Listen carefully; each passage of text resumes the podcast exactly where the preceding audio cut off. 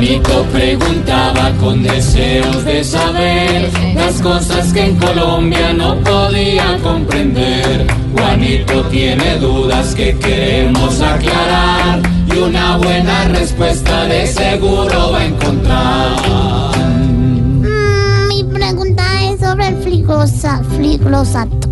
Fliglosato, no. A ver, estoy Ay, preparado bueno, es para Juanito. Ahí voy. para contestarle, Juanito. Ahora los gringos. Ay, stop. Ahora los gringos piden nueva fumigación. Dígame si no es malo para la población.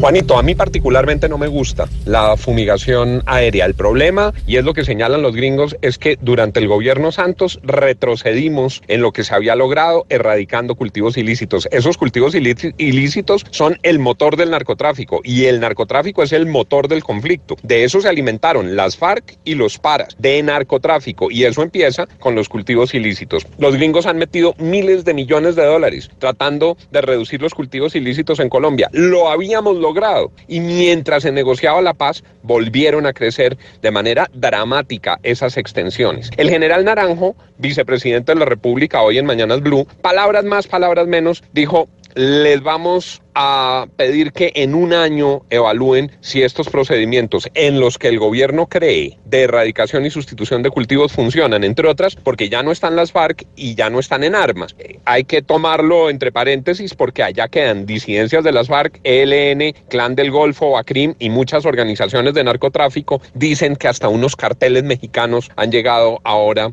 a Colombia.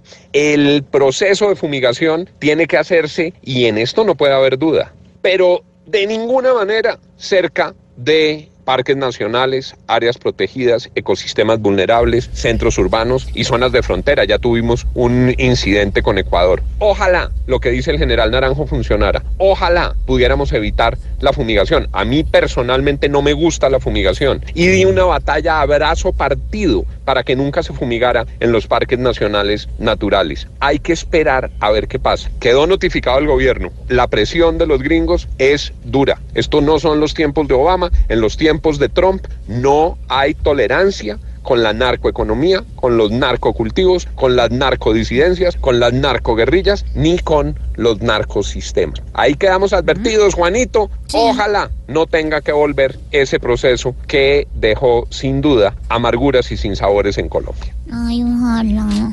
Háganle chucho. Juanito, muchas gracias por venir a preguntar.